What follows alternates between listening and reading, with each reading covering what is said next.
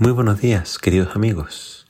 Hoy en Primero Dios te invito a que juntos leamos Romanos capítulo 13. Dice así la palabra del Señor. No tengan deudas con nadie, excepto las deudas de amor hacia otros. De hecho, quien ama al prójimo ha cumplido la ley, porque los mandamientos dicen, no cometas adulterio, no mates, no robes, no codicies. Esos y todos los demás mandamientos se resumen en este otro. Ama a tu prójimo como a ti mismo. El que ama no le hace mal a nadie. Y por eso mismo, el que ama cumple perfectamente la ley. Tenemos que vivir así, sabiendo que el tiempo vuela. Despertemos.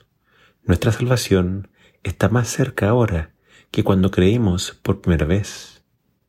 La noche ya está terminando y el nuevo día despuntará pronto. Por eso dejemos de actuar en las tinieblas y vistámonos la armadura de la luz. Seamos siempre decentes, como si anduviésemos a la luz del día.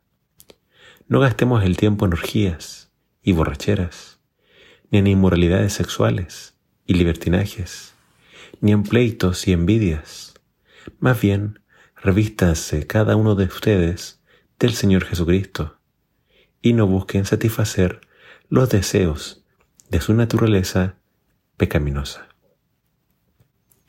El apóstol Pablo nos dice que es hora de despertar. Antes de que amanezca, es decir, antes de que salga el sol, la noche se vuelve más negra y más fría. Es un hecho. Así está ahora nuestro mundo.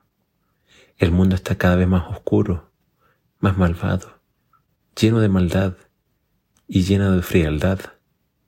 Muy pronto Jesús vendrá. Muy pronto nacerá el sol de justicia. ¿Cómo debemos vivir estando tan cerca del fin?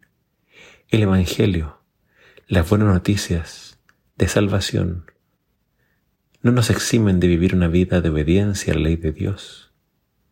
Jesús resumió los diez mandamientos en dos Amarás a Dios con toda tu mente, con todas tus fuerzas y con todo tu corazón.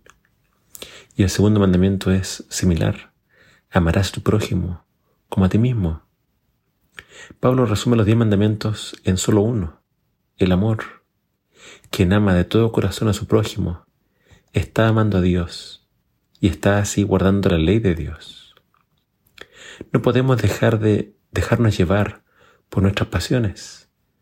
No podemos dejar que nuestra naturaleza pecaminosa nos domine.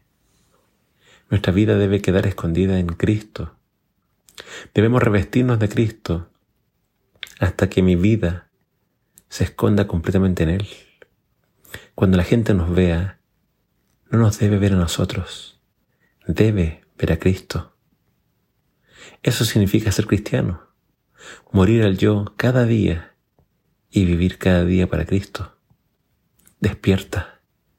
No te quedes dormido. Que si te quedas dormido, no irás al hogar que el Señor está preparando para nosotros. Despierta. No te quedes en este mundo. Prepárate para encontrarte con Jesús. Date cuenta del tiempo que estamos viviendo. Despierta. El fin está muy cerca. Que el Señor te bendiga.